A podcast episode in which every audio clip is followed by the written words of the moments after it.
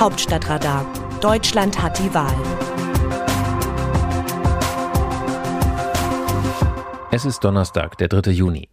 Der Wahlkampf 2021 ist der fünfte, den ich als Korrespondentin im Regierungsviertel begleite.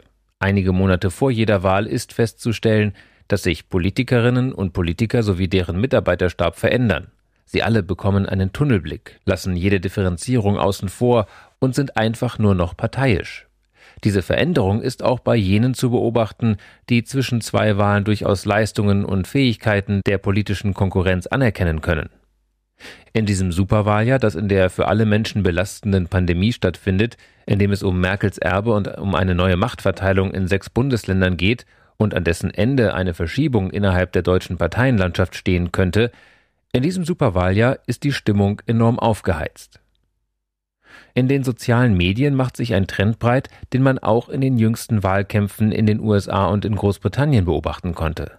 Der politische Gegner wird mit Negativkampagnen überzogen. Während es in früheren Jahren üblich war, vor allem Partei, Programm und Personen in ein möglichst gutes Licht zu rücken, befassen sich die Wahlkampfzentralen inzwischen zunehmend damit, den politischen Gegner schlecht zu machen.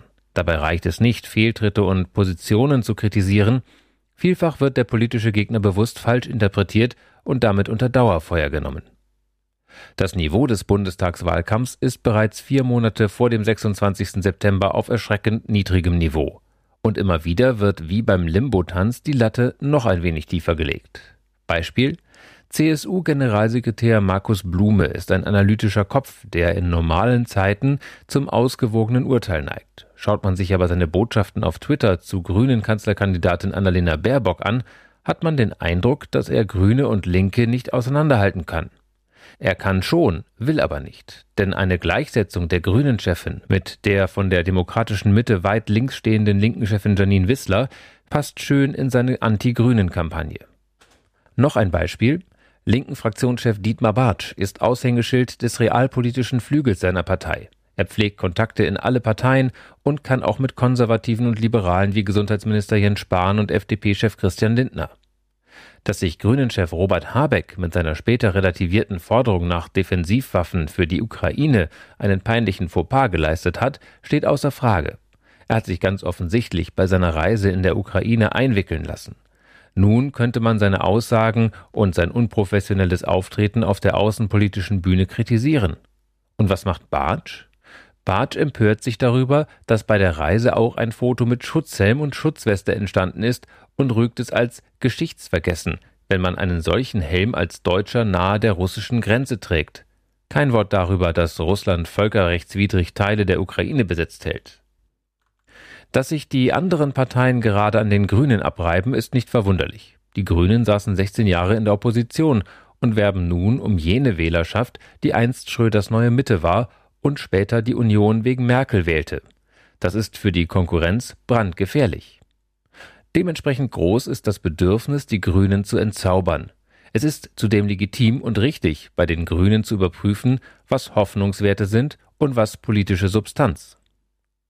Mit dem Verbreiten von negativen und teilweise falschen oder bewusst falsch interpretierten Fakten demontieren sich die Parteien selbst. Denn von jeder Boshaftigkeit, jeder Beleidigung und auch von im Nachhinein entkräfteten Falschmeldungen bleibt am Ende etwas hängen. Der Vertrauensverlust trifft alle. Aus dem Wörterbuch Politsprech Deutsch. Von 12 Euro Mindestlohn wird keine Region so sehr profitieren wie Ostdeutschland. Olaf Scholz SPD-Kanzlerkandidat. Fachpolitisch ist die Aussage des Finanzministers einwandfrei. Im Osten liegen die Löhne etwa bei 85 Prozent des Westniveaus. Die 12 Euro Mindestlohn stehen im Wahlprogramm der SPD und hätten in der Tat im Osten einen besonderen Effekt.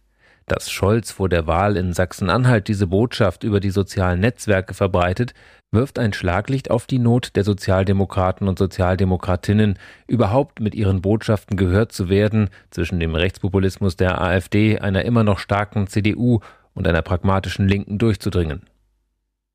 In Sachsen-Anhalt am kommenden Sonntag und bei der Bundestagswahl im September kämpft die SPD um den Klassenerhalt. In Sachsen-Anhalt wären das ein zweistelliges Ergebnis und eine weitere Regierungsbeteiligung. Im September auf Bundesebene geht es darum, den Absturz auf 15 Prozent oder weniger zu verhindern. Wie sehen die Demoskopen die Stimmung im Land?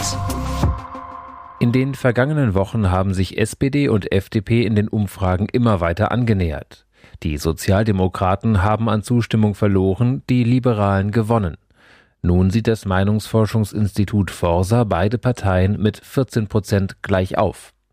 Für die SPD ist diese Umfrage eine Schmach. Bei der Bundestagswahl vor vier Jahren lagen noch etwa 10 Prozent zwischen den beiden Parteien.